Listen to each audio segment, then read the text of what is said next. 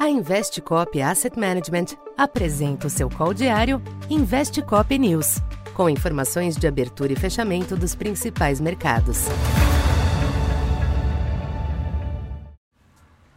Bom dia, eu sou o Silvio Campos Neto, economista da Tendências Consultoria, empresa parceira da Investcop. Hoje, dia 13 de novembro, falando um pouco da expectativa para o comportamento dos mercados nesta segunda-feira. Os mercados internacionais exibem movimentos laterais nesta manhã, após o otimismo registrado na tarde da sexta-feira e a espera do CPI norte-americano amanhã, que poderá reforçar as apostas majoritárias de que o ciclo de aumento dos juros foi finalizado por parte do Fed. Tal percepção ajudou a embalar o apetite ao risco na última semana, com a estabilização dos yields dos Treasuries e do dólar, culminando nos fortes ganhos das bolsas norte-americanas na sexta. Com isso, os índices na Europa se ajustam a esta performance nesta manhã, mas os futuros em Wall Street promovem pequenos ajustes baixistas. Como destaque do noticiário do final de semana, a informação da reunião entre os presidentes Joe Biden e Xi Jinping na quarta-feira, o que pode amenizar as tensões entre as potências.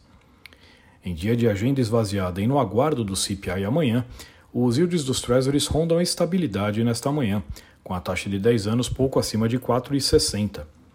No mercado cambial, o dólar alterna ligeiros altos e baixos ante as principais moedas, sem uma direção firme para a sessão.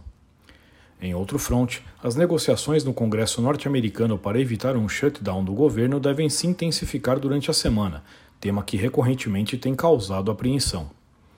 Entre as commodities, o petróleo acompanha a tendência geral de acomodação, com o Brent na faixa de 81 dólares.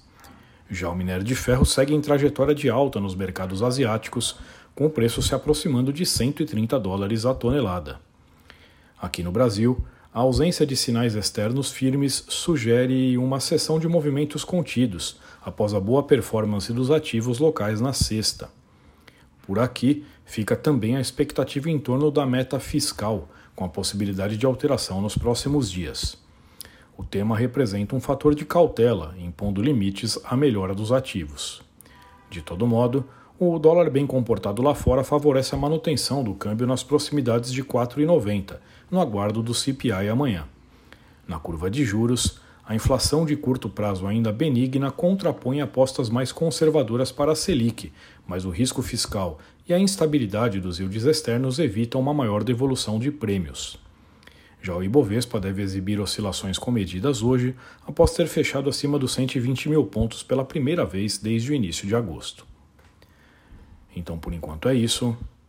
Bom dia e bons negócios. Essa foi mais uma edição Investe Cop News.